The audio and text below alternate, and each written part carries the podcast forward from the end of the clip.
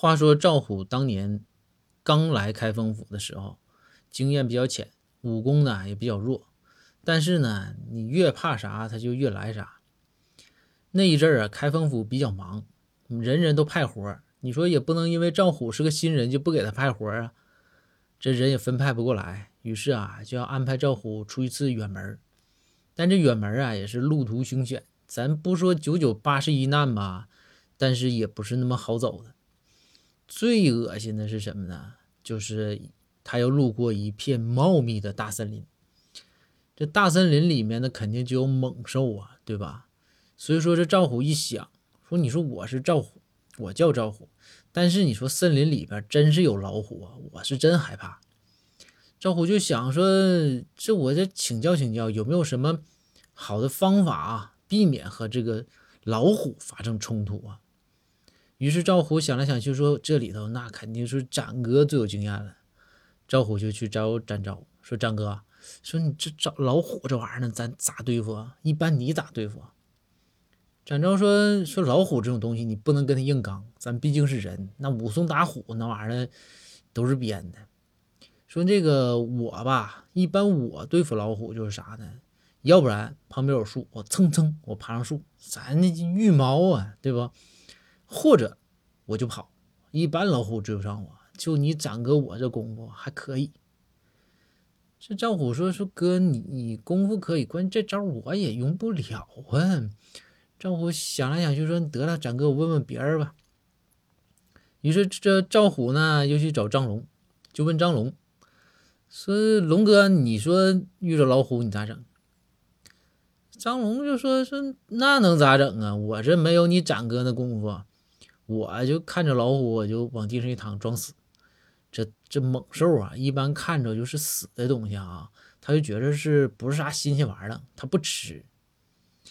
赵虎想想说，这玩意儿，好像也不是很稳妥。万一我忍不住打个喷嚏，或者说咱恶心点儿放个屁，让老虎听见，老虎哐呲过来扑一下，我这连后悔药都没有了。那我还不如像展哥是跑呢。赵虎想想也不行。后来赵虎想想说：“哎呀，这武的不行，我来点文的。”于是赵虎啊就去找这个包大人，就跟包大人说：“说大人，说我是新来的赵虎，我这要出差，我这还要路过大森林里边，我怕有老虎。说您有没有啥招？我新人武艺不够高强啊，我有没有啥招能让我哈，就是能对付老虎的？就这这。”对吧？这包大人听完，包大人说：“啊，赵虎，你这，你问我算位的人了啊！你问展昭，问张龙，都解决不了问题。”赵虎说：“对对对对对，大人你有招啊！”包大人说：“这种情况，我告诉你啊，赵虎，不要慌。老虎来到你面前，你双膝跪地，然后开始磕头。但是呢，你嘴里要说话啊！你要不说，你这前两个动作就白做了。”赵虎说：“我说啥呀？你就管老虎叫爸爸。你说爸爸，爸爸，爸爸，爸爸。”那赵虎说：“说这这包大人，这完了呢？”包大人说：“完了就完了，肯定老虎就不吃你了。”这赵虎说：“这大人这是什么道理呢？你说我一一直在动，人一看这块这么大块新鲜的肉，那还能不吃我吗？”然后包大人说：“你看赵虎，你看没文化吧？是不是没文化？我告诉你，遇到这种情况，你管老虎叫爸爸，老虎就不吃你了。理由是什么？我告诉你啊，虎毒不食子。”这赵虎听完醍醐灌顶啊，哈哈一笑说：“大人，您说太对了。”于是赵虎啊扭头就走了。这下心里有底了，这有招对付老虎了，别的啥也不怕了。乐乐呵呵收拾行李卷儿，这就要出差。笑呵走到大门的时候，碰到公孙先生。